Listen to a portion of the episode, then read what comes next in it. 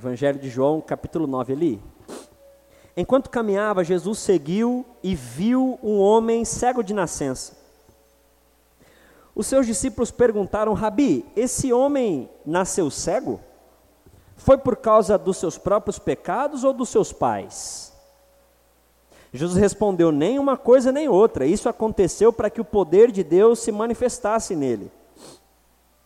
Devemos cumprir logo as tarefas que foram nos dadas por aquele que nos enviou. A noite se aproxima quando já não se pode mais trabalhar.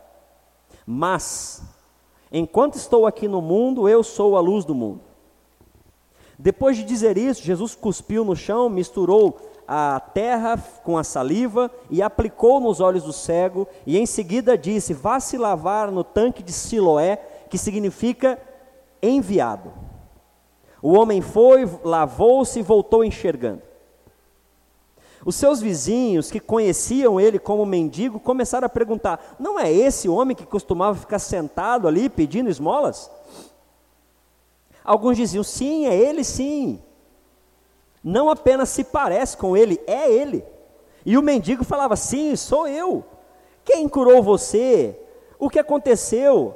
Ele mesmo respondeu: o homem chamado Jesus misturou terra com saliva, passou em meus olhos e disse: Vá lavar-se. Desculpa.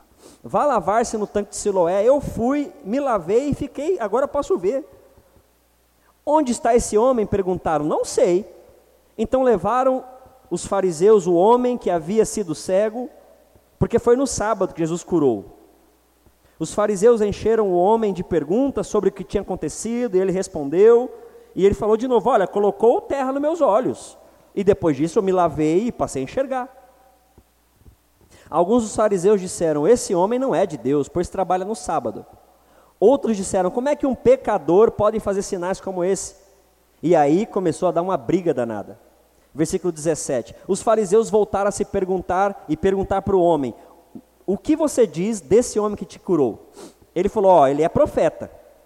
Os líderes questionaram de novo e ele falou: ah, desculpa, questionaram os pais dele e perguntaram: Esse é seu filho? Ele nasceu cego? Como é que ele pode ver agora?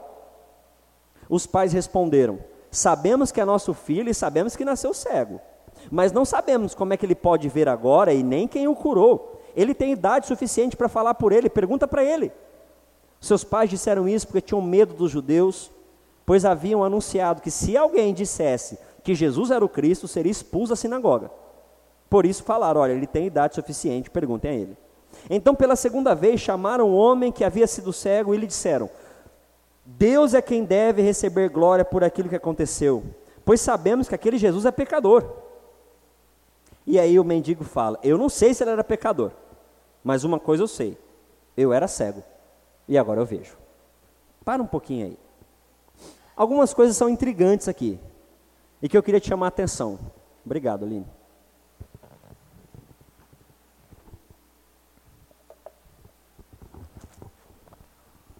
O evangelista João, ele ele está organizando assim, numa sequência, uma série de fatos e situações para testificar, para afirmar, para solidificar no nosso coração o evangelho de Jesus, dizendo, olha, Jesus é a boa notícia de Deus para o homem, presta atenção. E aí João vai organizando assim, um atrás do outro, um atrás do outro.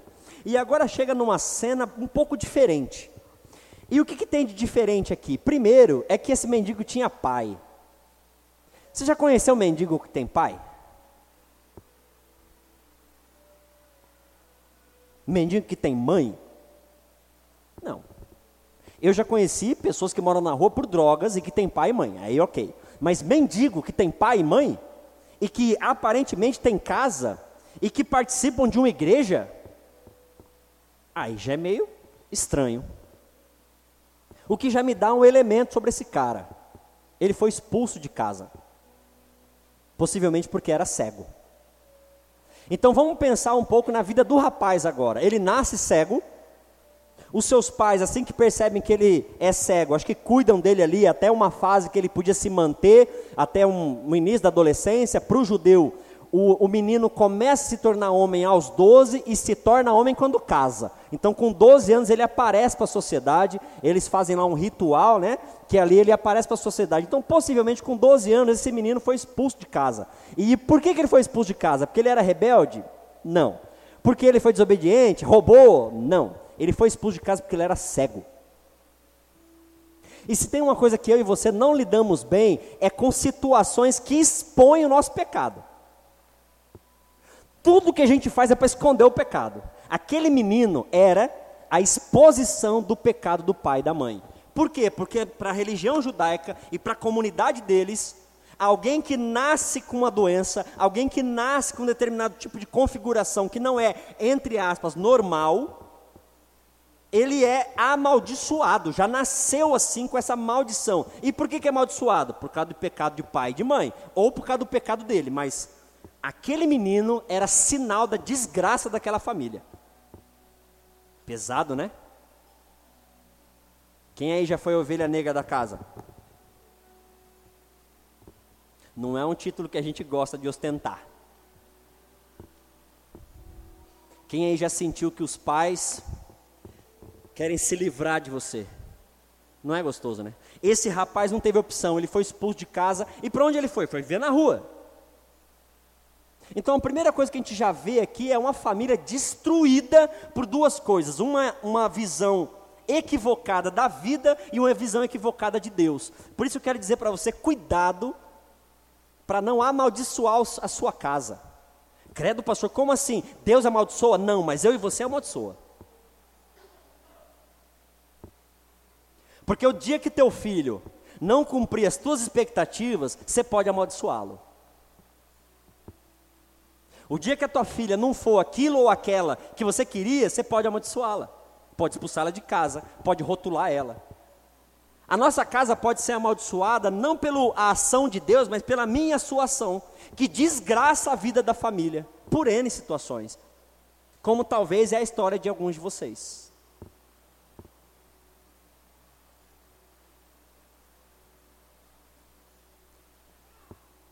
No caso em questão, uma família foi destruída porque a lei dizia que alguém que nasce com esse tipo de dificuldade é maldito do Senhor. O pecado do pai e da mãe caiu sobre ele.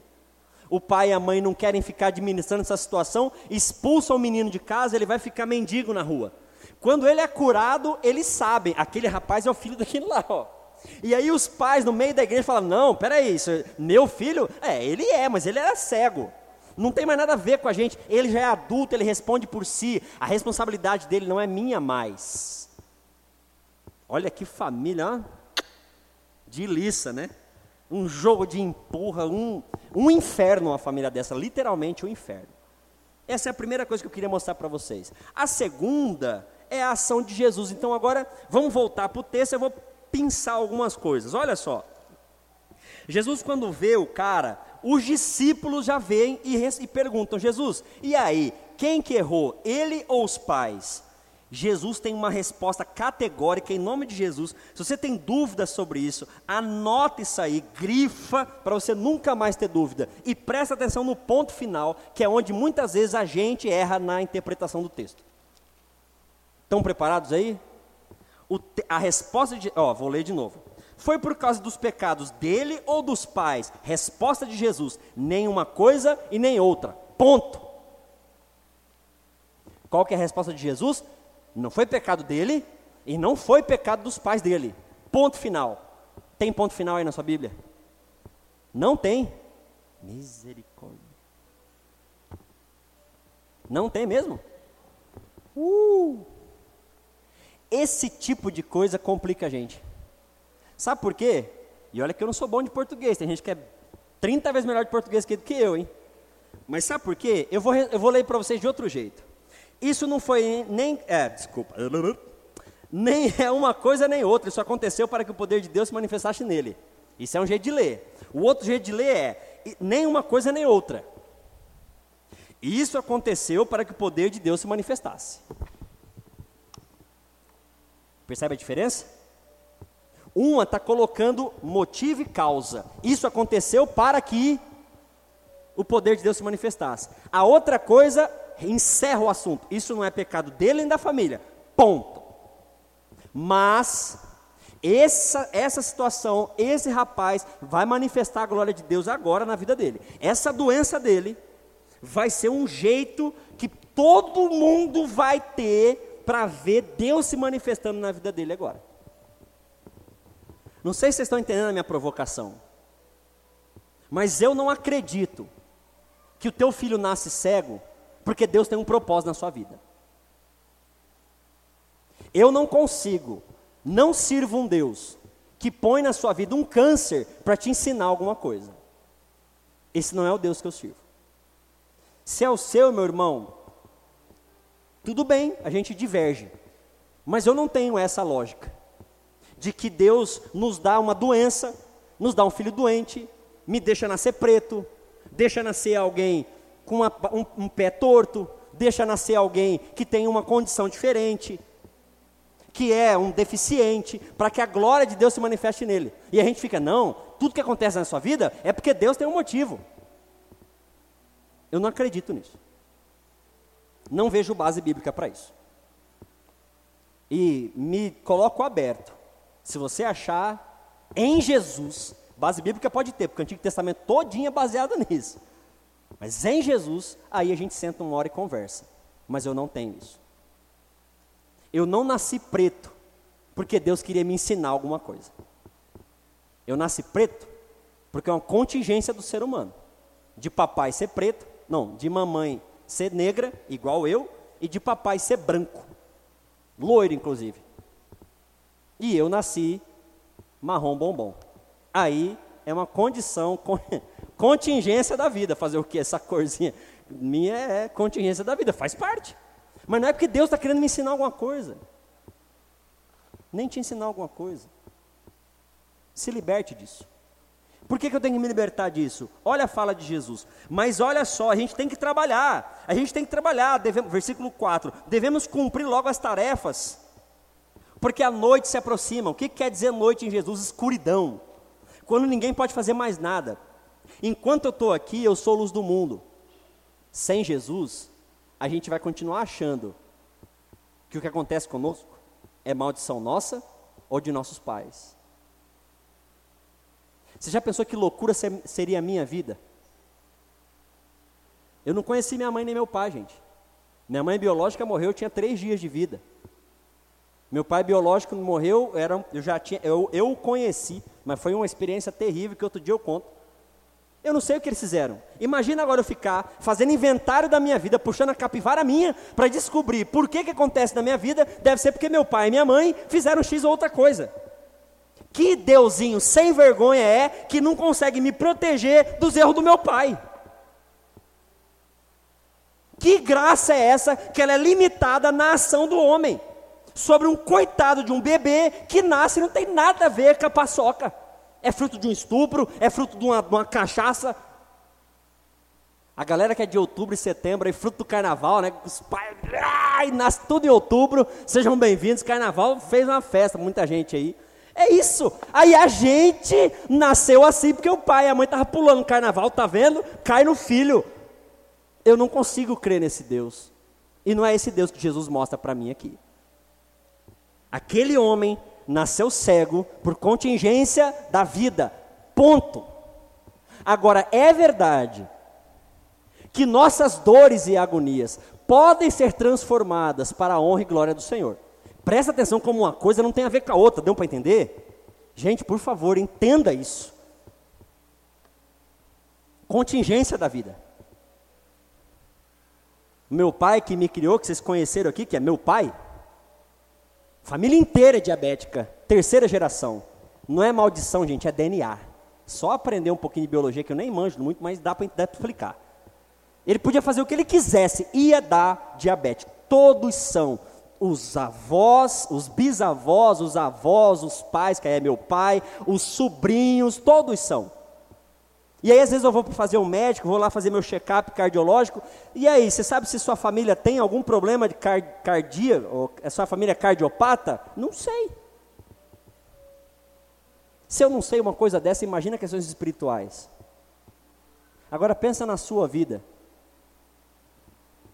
E aí Jesus fala isso aqui, e eu queria chamar muita sua atenção para a seriedade disso. Ele fala: olha, enquanto eu tiver. Eita, mudou muito aqui. Enquanto eu tiver aqui, eu sou a luz do mundo. Ou seja, gente, a gente sem Jesus, a gente vai ficar tentando achar pelo em ovo para nos libertar de maldições, de dores, agonias, problemas, doenças.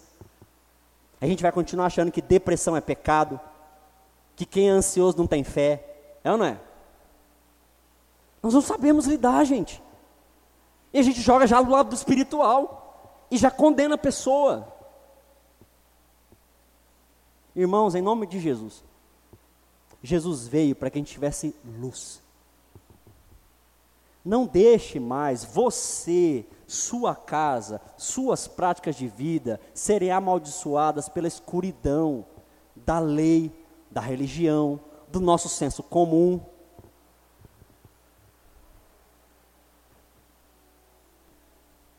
Lembra antigamente quando nascia com um pezinho, que botava botinha ortopédica, lembra?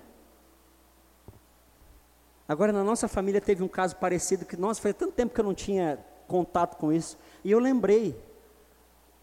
E por que, que a gente zoava tanto? Por que, que era tão estranho? Porque era quase como nascer e, para muita gente ainda é, quem é diferente é maldito ainda hoje. A gente ainda não dá conta de quem não tem o X corpo, o X cabelo, a X dinâmica sexual, hétero ou homo. A gente não dá conta de quem tem um problema sério com bebida. A gente acha que todo mundo que é alcoólatra é vagabundo, cachaceiro. A gente trata e põe tudo no mesmo pacote. Não, Jesus já veio para falar: olha, eu vim para ser luz para vocês, senão vocês vão pegar todo mundo na lei e vai passar a régua. Se, se, Jesus não vem, vai ter mais pais pegando o menininho que nasceu cego e expulsando de casa, gente. Se Jesus não vem, nós ainda hoje no Ocidente faríamos infanticídio, como a gente não entende algumas aldeias e tribos indígenas fazerem até hoje. A gente não entende, mas é a mesma lógica. Precisou que Jesus viesse para a gente não, não fazer infanticídio assim de forma de fato, né? Que de direito a gente faz às vezes. Coitado do filho que não for o que você espera dele.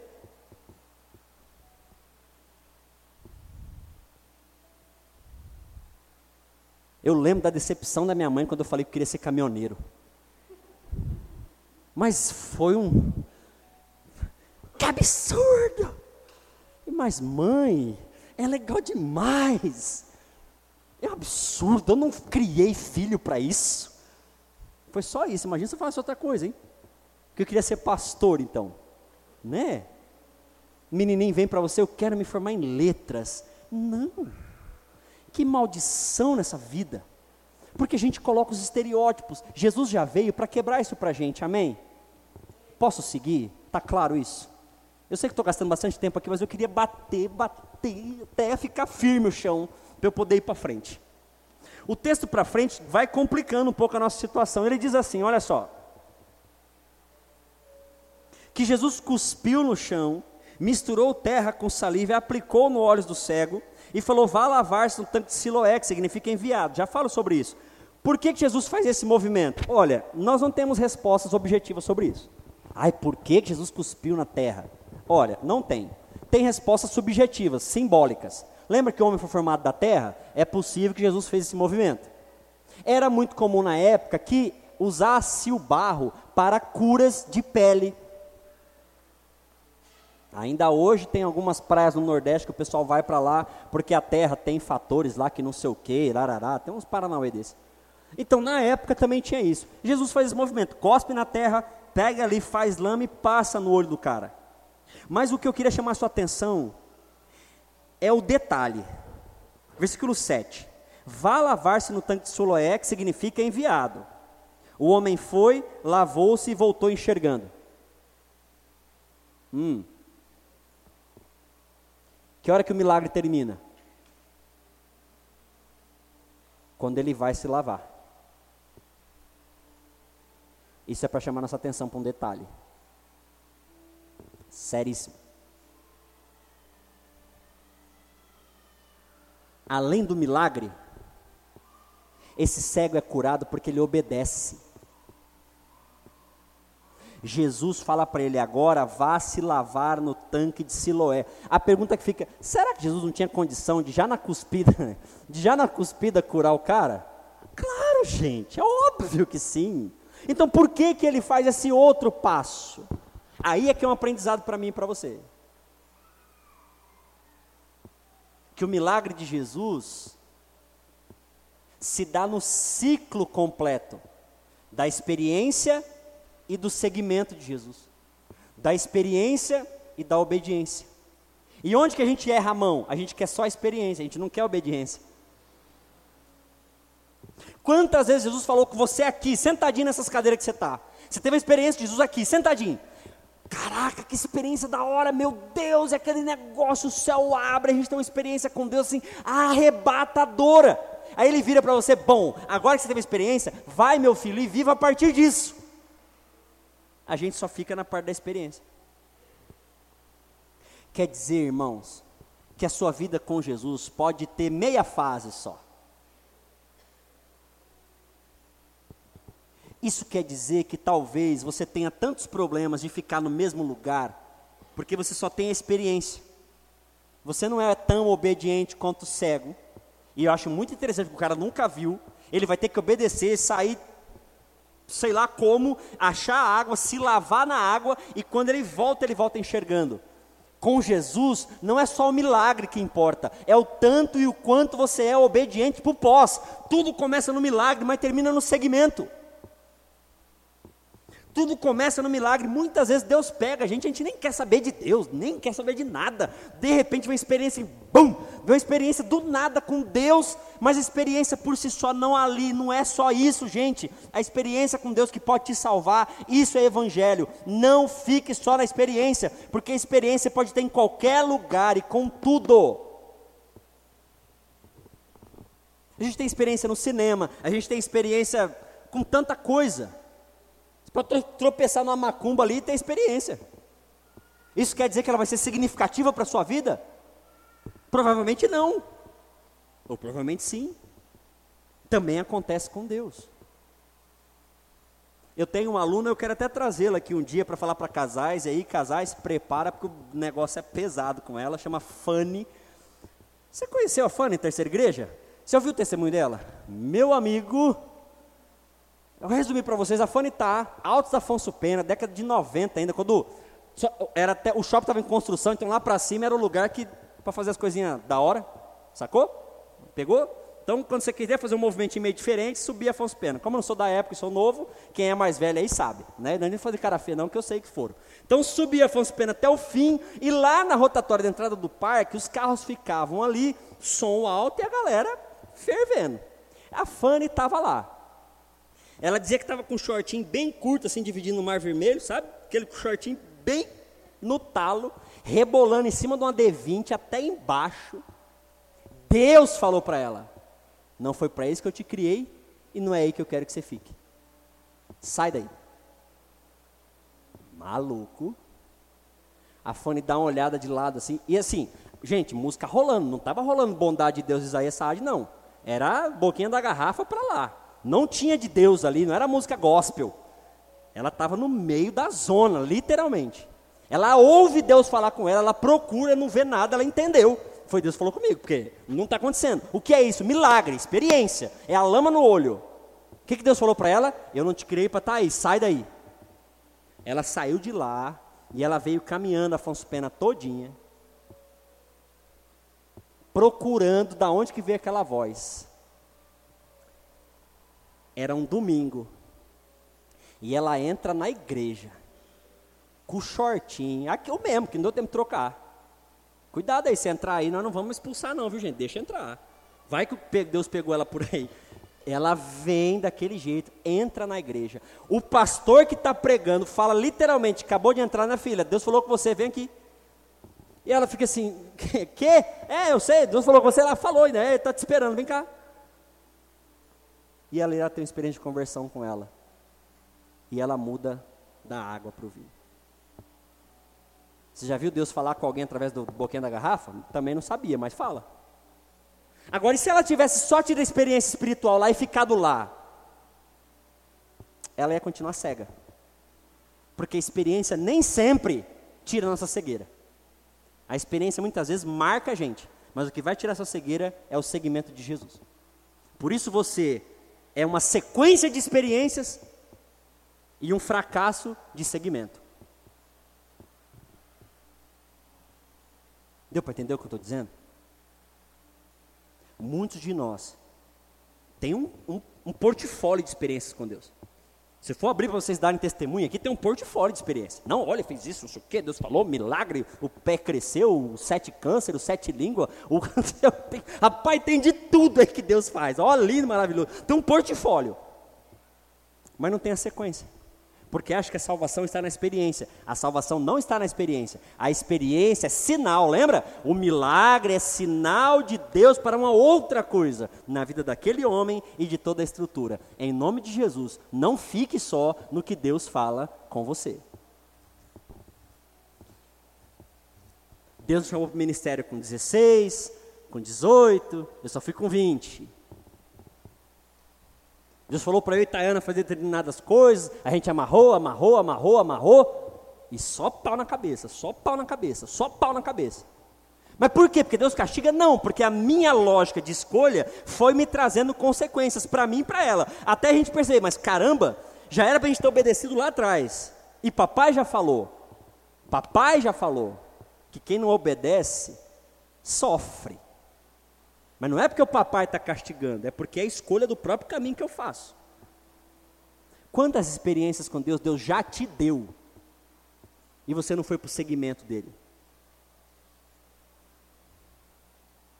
Porque às vezes ele vai falar para você largar seu emprego de 10 mil reais para se tornar um missionário em Aral Moreira, Sancaipuitã, ó. É lindo ter a experiência. Mas o segmento, que é onde o milagre acontece, poucos vão. É lindo ter a experiência de Deus nos tratar em um pecado específico. Mas o caminho que você faz depois do milagre da experiência é caminho seu, que você tem que fazer. Em nome de Jesus, não pare só na experiência. Quando eu tinha 7, 8 anos, toda vez que papai viajava, eu ficava super ansioso para ele voltar. Por quê? Presentinha. Eu não dormia enquanto ele não chegasse. Meu pai fazia uns trabalhos da denominação paulista e ele ia para São Paulo e quando voltava, eu ficava ansioso, eu ia esperar ele de porta aberta. Oi, pai! Abraçar o pai o quê? Eu ia direto no presente. Isso é uma criança. Será que você é assim com Deus? Quando Deus chega na sua vida, você já vai direto no presente? E se Ele não tiver presente? Um belo dia, meu pai não trouxe presente. Eu já estava com 18, brincadeira. Eu já estava com uns 9, 10 anos. Não teve presentinho, mas acabou.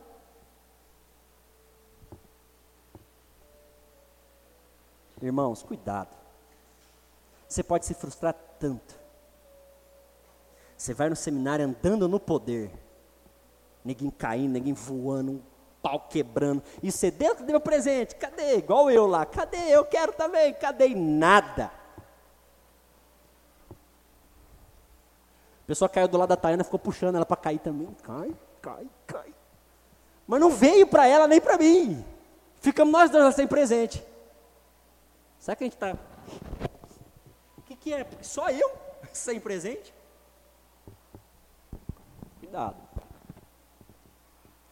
Eu quero caminhar para terminar e eu vou dar um salto para a experiência dos pais para frente. Então, olha, versículo 17 para frente agora, tá? Eles começam a questionar o rapaz, o rapaz falou: Olha, ah, gente, peraí, peraí, peraí, peraí, deixa eu voltar um negócio aqui. Qual que era o nome do tanque que Jesus mandou ele se jogar? Ou se lavar, se jogar? Não, se lavar? Siloé, que significa enviado. Jesus era bobinho, né? Não, não era bobinho. Ele está dando dica. vai lá e se joga naquele, naquele tanque ali, que ele tem um nome todo propício para agora. Eu sou enviado, vai lá e mergulha no tanque do enviado. Pegou? E quando você voltar, você vai contar para todo mundo que o milagre aconteceu quando eu me joguei naquele tanque. Não foi no batismo dentro dos judeus, não foi na circuncisão, foi lá naquele tanque do enviado.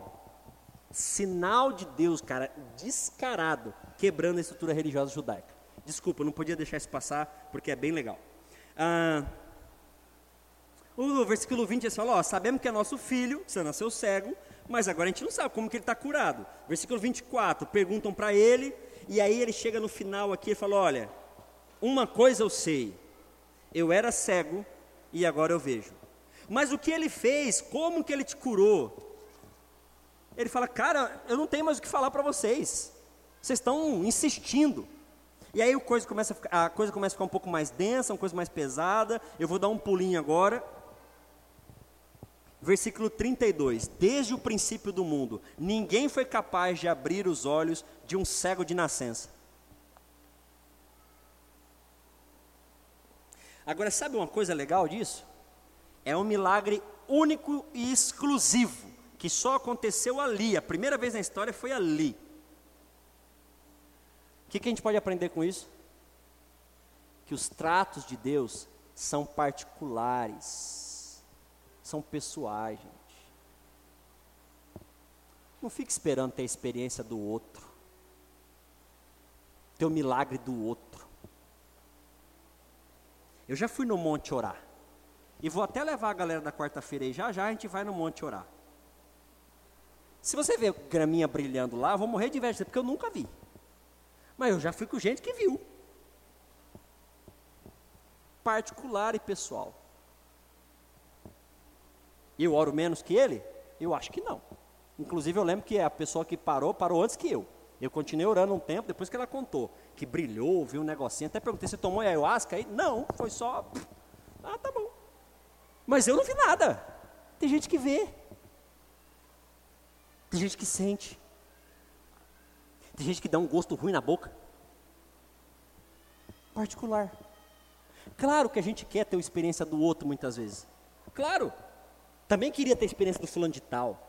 Eu também queria orar, ter discernimento. Eu queria ser a mãe de Ná, né? Não, brincadeira. Eu queria que Deus desse uns negócios e ganhar dinheiro. Queria, mas não, gente, não. Para com isso, é particular, isso é teu. É a tua experiência. Agora presta atenção: se Deus nos trata na nossa particularidade e eu estou olhando a vida do outro para saber o que está acontecendo, para ver se acontece igual, é bobeira minha. Porque Deus já me deu o que eu precisava e você está esperando o que mais? Deus já te deu o que você precisava, Maria. Deus já te deu o que precisava, Silas. Deus já deu o que você precisava, Fernanda, Cladair, Rodrigo. Estamos esperando o que mais? Nós já temos. Viva a partir do que Deus já te deu, gente. Claro que eu queria. Claro. Também tem umas coisas muito legal, também queria, acho massa. Aqueles pastor do Haidukin é legal. Eu não concordo, mas que vou falar que não é legal. É legal pra caramba. Na época do Marcos Feliciano, que ele viu os querubins a 30%, a 2%, 98%, não sei o quê. Pô, era massa demais. O cara também quer ter os Paranauê desses. Pessoa que legal. Você vê, eu quero quatro querubins aqui na minha diagonal 45, eu quero uns quatro serafins aqui. Nunca.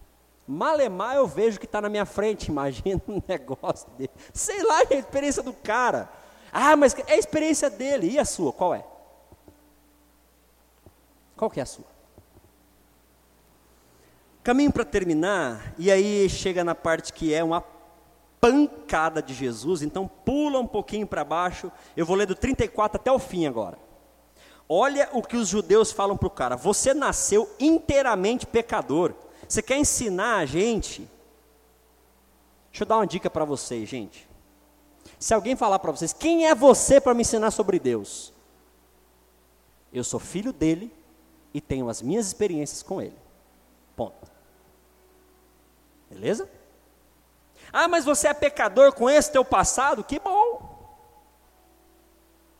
Mas eu sou filho de Deus e eu tenho as minhas experiências. E se não te servir para você, ok, para mim me serviu. Você é inteiramente pecador, como que você quer ensinar? E aí Jesus soube o que estava acontecendo, procurou o homem e perguntou para ele: Você crê no Filho do Homem? 36, você crê que ele é Senhor? E o homem falou: Eu quero crer nele. Jesus disse: Você ouviu, você está falando com ele. E ele falou: Sim, Senhor, eu creio. Então o homem o adorou. Então Jesus disse: Eu vim a este mundo não para julgar. Presta atenção nisso aqui, gente. Eu vim a esse mundo para julgar, para dar visão para quem é cego. Para um pouquinho, olha para mim.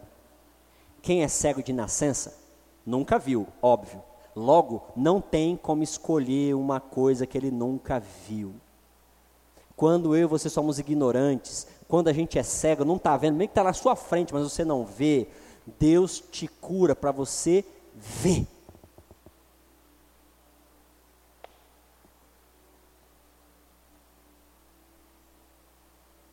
Agora, olha a sequência, e para mim isso é muito doído, mas infelizmente ou felizmente é evangelho.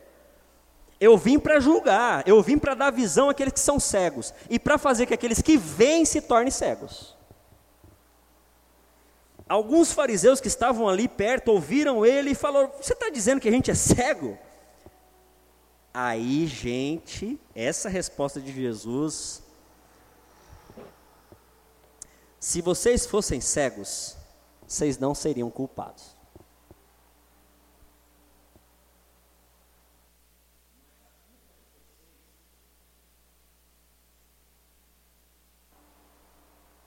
Acabou a pilha. Vou oh, voltou. Voltou? Voltou. Mas a culpa de vocês permanece. Porque vocês podem ver.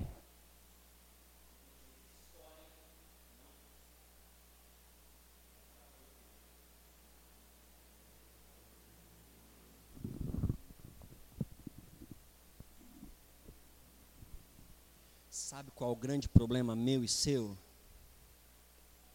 É quando a gente finge não ver. É quando a gente ouve, mas não quer seguir. É quando a gente vê Deus fazendo a coisa e a gente finge que não vê, porque toda vez que você vê, você é responsável pelo que você vê, e sim, Deus vai te cobrar, porque você sabe, você viu, mas não quer obedecer e não quer seguir. Mas você sabe, você só não quer. Só vai dar muito trabalho para você. Só vai te tirar da tua zona de conforto. É um chute na tua bunda para você andar. Mas você não quer. Aí você se finge de cego. Mas você já sabe o que Deus quer para sua vida. Cuidado, meu irmão. Cuidado. Porque Deus não leva em conta nosso tempo de ignorância. Mas você é responsável pelo que você tem de Deus. Viva a partir do que você tem. Porque viver em omissão com relação a Deus é pecado.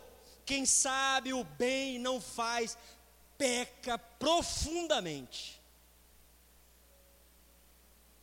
Mesmo que eu quisesse ser outra coisa, não dá para eu não ser pastor. Porque eu já sei, eu tenho palavra na minha orelha, eu tenho experiência, eu tenho um monte de coisa que me empurra. Não dá para eu não ver.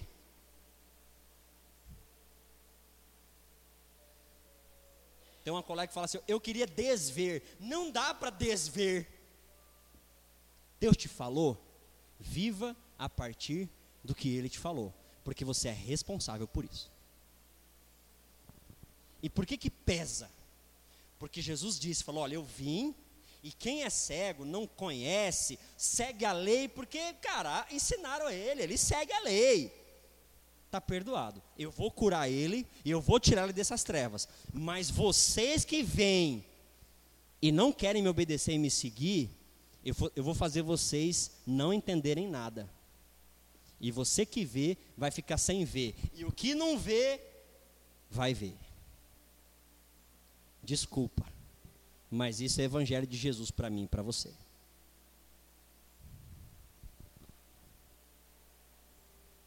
A igreja brasileira que é a favor da violência, ela se torna maldita.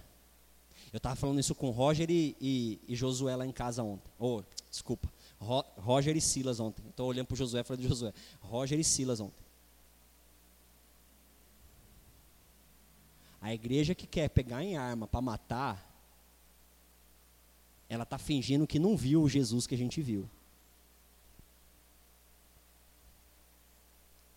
Você, quando dá vinagre em vez de água, você está fingindo que não viu Jesus que você viu. Quando você não vive a partir do que Jesus te deu para viver, você está fingindo que você não viu. Quando você quer ser maldoso com o teu irmão, com a tua irmã, mesmo sabendo que isso não vem de Deus, você está fingindo que você não viu o que você viu. Eu sei, Deus tem cada filho que merece uns tapas, eu entendo. Mas não é por isso que eu vou falar ou fazer. Porque o que eu não vi em Jesus, eu não vou trazer para cá. E o que eu vejo aqui, que não há correspondência em Jesus, Igreja Batista Vila Célia, nós não vamos fazer. E eu peço para vocês, se eu pegar esse caminho, me alertem, vocês têm plena liberdade, porque eu erro tanto quanto vocês. Se eu pegar um caminho que não há correspondência no que Jesus diz para nós que é, nos avise. Se a gente começar a colocar porcelana aqui e impedir que cadeirante entre aqui para não riscar porcelana, levanta a mão e fala, pastor, está errado, porque a gente não viu isso lá. Por favor, igreja, que o Evangelho de Jesus entre dentro de vocês. E se vocês não enxergam, vocês acabaram de enxergar agora. Se você não sabia, Deus te falou hoje. E se você nunca teve experiência, talvez você teve. E se você teve, viva a partir disso. Pastor, mas dá medo. Eu tenho preguiça. Ah, mas eu tenho que obedecer. Ah, mas só não basta passar a laminha. Passa a laminha aqui e está tudo bem. Hum, hum, hum. Se Jesus falar que passa a laminha e vai lá se jogar, passa a laminha e vai lá se jogar. Por favor, não viva um evangelho de metade. Que Deus os ajude.